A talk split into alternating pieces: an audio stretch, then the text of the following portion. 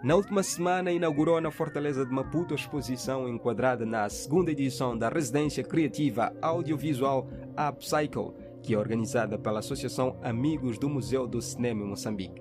Elio Nguan esteve no evento e vai trazer as principais incidências.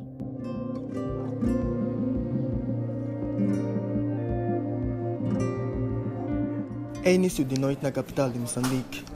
A fortaleza de Maputo, que habitualmente a esta hora está fechada, hoje recebe uma exposição muito particular. Na entrada está um coletivo composto por três pessoas separadas a uma distância de aproximadamente um metro e meio. Um coloca álcool nas mãos dos visitantes, outro anota as temperaturas e o mais forte tem um medidor de temperatura que mais parece uma arma de calibre menor e aponta na testa, no pulso ou pescoço das pessoas que vêm visitar a mostra.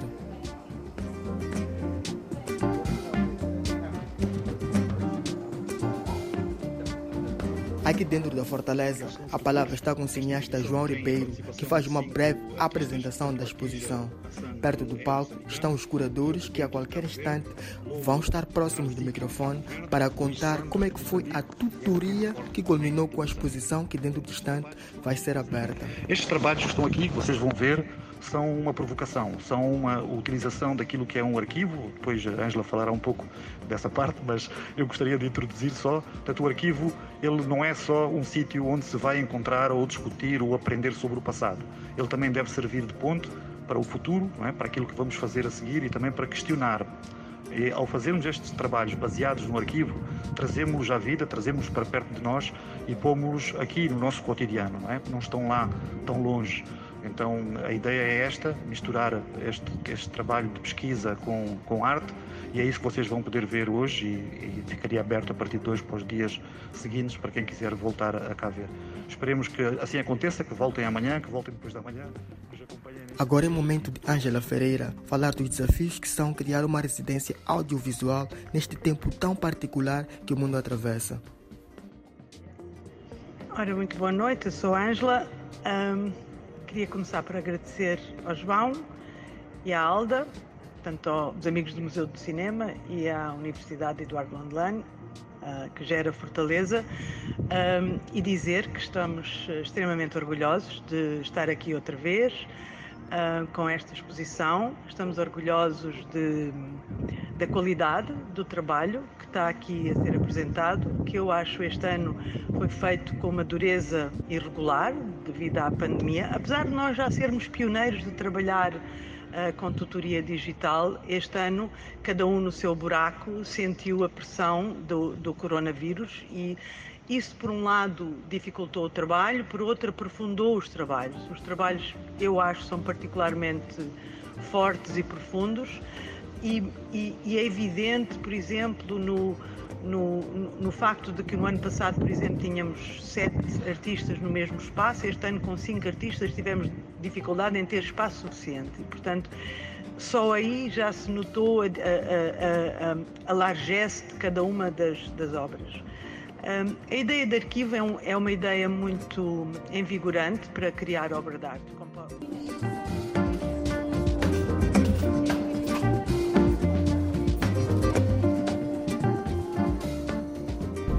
Então, estamos com o Diogo Bento, ele é cabo-verdiano, veio a Maputo para apresentar um projeto de nome História da Arte da Botânica Colonial. É um projeto que ele, como ninguém, pode apresentar. Então, Vamos começar falando sobre como é que é o projeto, de onde é que surgiu a ideia.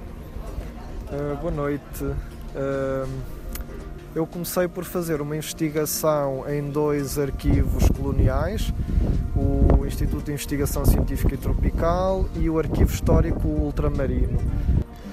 E, portanto, a partir, como eu estava a dizer, a partir dessa investigação, basicamente fiz como, como um percurso desde o início da fotografia, as abordagens antropológicas e coloniais que a fotografia tem e a forma como a ciência botânica, por exemplo, sempre durante o período colonial exercia poder sobre os povos colonizados a partir de, de, de detenção de conhecimento, eh, da exploração de recursos naturais, Portanto, eu trago isso tudo para a contemporaneidade e, e, tenho uma postura crítica sobre essas imagens. E por isso é que depois no projeto que podem ver aqui na Fortaleza, eu confronto essas imagens com o meu próprio trabalho, questiono qual é o meu papel também, uh, tendo em conta a história da fotografia até agora e a necessidade de descolonizarmos o olhar. E como deu para perceber antes de começarmos a entrevista, uh, disse que o, o, o, nome inicial do projeto era arquivo e foi mudando uhum. até ter o nome que tem. Sim. Pode falar um pouco sobre o papel da tutoria uhum. para alcançar as luzes para o projeto ficar como está agora? Sim. Eu acho que posso dizer que a minha proposta inicial não tinha nada a ver com o, que está, com o resultado final de, do projeto e acho que isso é a parte mais interessante. É durante, uh, durante o processo de criação artística não ficarmos presos, não termos a necessidade de estarmos presos a uma proposta inicial e, e levarmos o trabalho ou conseguirmos ler o trabalho e basicamente deixar-nos levar. Então estamos com a Yasmin Forte, moçambicana, fotógrafa, que participa da Upcycle segunda edição. Então ela vai falar sobre o seu trabalho, como é que foi esse processo de construção até chegarmos aqui onde chegamos? Bom, uh, numa primeira fase eu tive a ideia né, de falar sobre o meu pai do tempo da tropa. Depois, à medida que nós fomos conversando, eu e os tutores, uh, fomos limitando, né, delineando, delineando como é que seria. Então, uh, mudou um bocado a vertente, mas está lá, porque a ideia era falar do meu pai. Eu queria falar sobre este, que é o meu herói, né? Então, eu falei um bocado sobre a vida dele, uh, abordei o fato dele estar a viver na mesma casa há 35 anos, ou seja, a casa da minha infância. E que nesta casa, até os dias de hoje, podemos encontrar os mesmos móveis e a casa intacta. Eu fui pôr as fotos do tempo da tropa dele neste espaço. Então, isto está aqui. Depois podemos ouvir também uma carta que ele escreveu para a mãe dele em 1970, aí, nos tempos que se chamava Lourenço Marques. Ou seja, quem chegar e for a ver as fotos e depois ouvir esta carta é como se estivesse a entrar neste tempo. E como é que foi trabalhar com o arquivo familiar? Escolher as fotos uma a uma, pegar nas, nas várias, nos vários textos que ele tinha, escolher exatamente o texto que leu. Como é que foi esse processo?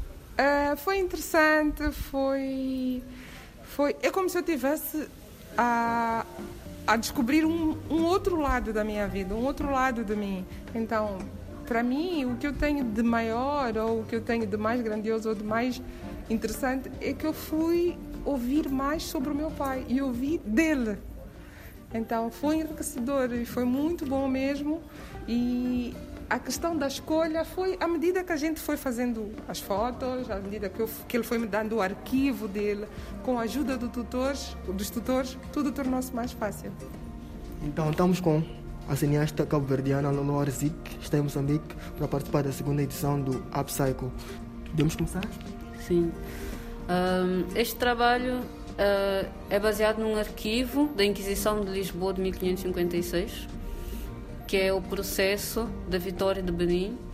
Vitória de Benin era uma mulher trans que foi escravizada em Portugal. Ela foi inicialmente uh, escravizada nos Açores, depois é enviada para Lisboa e em Lisboa começa também a trabalhar como prostituta na Ribeira do, na Ribeira do Caixa, uma, uma, uma zona aí de Lisboa, do centro. E enquanto prostituta ela foi denunciada pelas suas colegas por considerarem ela concorrência desleal. Por ela não ser uma mulher cisgênero, ou seja, ser uma mulher trans, uma pessoa que nasceu num corpo que foi determinado como homem e depois fez a transição. É sim, só que o que a história da Vitória de Benin conta é que ela, no Benin, sempre viveu a sua identidade trans e isso não era um problema, porque na África pré-colonial existia mais de 20 identidades de género e, e diferentes formas de se relacionar. Só que quando chega a colonização é impostas leis que proíbe uh, identidades de géneros que não fossem binárias, ou seja, que não fosse homem ou mulher. Não, essa pesquisa ela surgiu antes da participação da Upcycles, na verdade.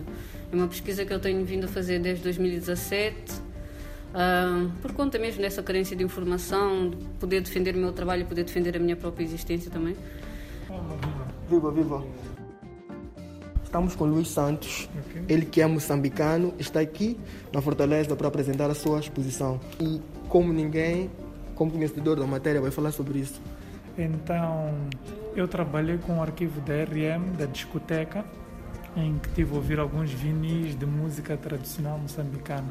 Interessava a música tradicional moçambicana do mais antigo que eu conseguisse arranjar, né? Então, das músicas tradicionais moçambicanas gravadas há mais tempo, eu tive a ouvir alguns vinis e também me interessou um filme de José Cardoso de 1982 chamado Canta Meu Irmão Ajuda-me a Cantar que foi um filme que foi feito na perspectiva do primeiro Festival Nacional de Música Tradicional Moçambicana, no mesmo ano de 82. E este documentário, eles fazem a viagem por todo Moçambique, né?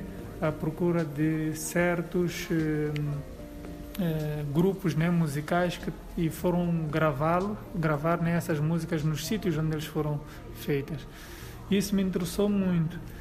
E no momento que estava a ver o filme, das coisas que mais me salientou, assim, eh, que me pareceu interessante, né? Foram o tamanho né, e a forma das cabaças, principalmente usadas nas timbilas de tons mais graves. São umas cabaças bem grandes. Então fui fazer alguma pesquisa sobre esse eh, fruto né, que faz esta cabaça e eu achei que havia muito interesse naquilo, porque tudo que é povo rural eh, em diversas partes do mundo usa esta mesma cabaça desta mesma espécie para várias coisas, como transportar água, eh, pôr alimentos, etc, etc. Então é um elemento que não só serve para fazer música, mas pode falar um bocadinho da vida das pessoas nestes meios rurais onde se fazem estas músicas. Então, o que eu fiz foi elevar esta cabaça. Né? Então, tenho uma peça em tenho uma grande cabaça de chapa e tenho outra peça que são 19 cabaças em cerâmica. Estamos aqui com a Tija San, ela que é uma das expositoras e vai falar sobre o seu projeto que tem um nome bem sugestivo. Bom, o meu projeto chama-se Se as Vaginas Falassem e e procura debater e questionar práticas coloniais, capitalistas e patriarcais um, que nós temos no nosso dia a dia e que coloca em causa a nossa saúde ginecológica. Então, o trabalho, na verdade, é essencialmente de questões, é de perguntas, não tem respostas nenhumas, é de partilha. E é inspirado um, numa série de conversas com mulheres que que passaram por experiências negativas com os seus corpos. E a ideia do arquivo surge na perspectiva de que hum, os corpos, por si só, já são um espaço de arquivo, na medida em que já são um espaço de vivência, de registro e de revisita de memórias. Então, como é que nós olhamos para o corpo como um espaço onde nós vamos visitar algo e não olharmos para o arquivo simplesmente como uma estante onde tem livros, onde tem discos e vamos lá procurarmos coisas. Então, o meu projeto desafia também esta visão do arquivo numa perspectiva de que esse espaço também infinito que é o corpo também pode nos trazer questões. Uh, na verdade, um, esta, este é o ponto, né? Acho que a própria obra está a trazer essas questões. Não, não sou eu quem tem que dar as respostas. Como disse, é um projeto essencialmente de perguntas e de partilhas. Um, a ideia é explorar o que, o que está a ser vivenciado por, pelos tais corpos, pelas tais vaginas, não é? E cada um de nós perceber em que ponto tem estado a contribuir para estas vivências que nós estamos a ter enquanto corpos, né? José, por economia do tempo, deixarei os comentários e anotações feitas para uma próxima edição. De lembrar que a exposição poderá ser vista até 10 de novembro, que é o dia da cidade de Maputo, que é a capital de Moçambique. E é uma exposição completa que explora várias disciplinas artísticas e que, acima de tudo, tenta resgatar e reinterpretar o arquivo audiovisual dos países africanos de língua oficial portuguesa e não só. E de momento é isso que me oferece falar sobre essa exposição. Obrigado, Eliunguane, por trazer os principais acontecimentos da Upcycles. Na próxima semana tem mais. Até lá.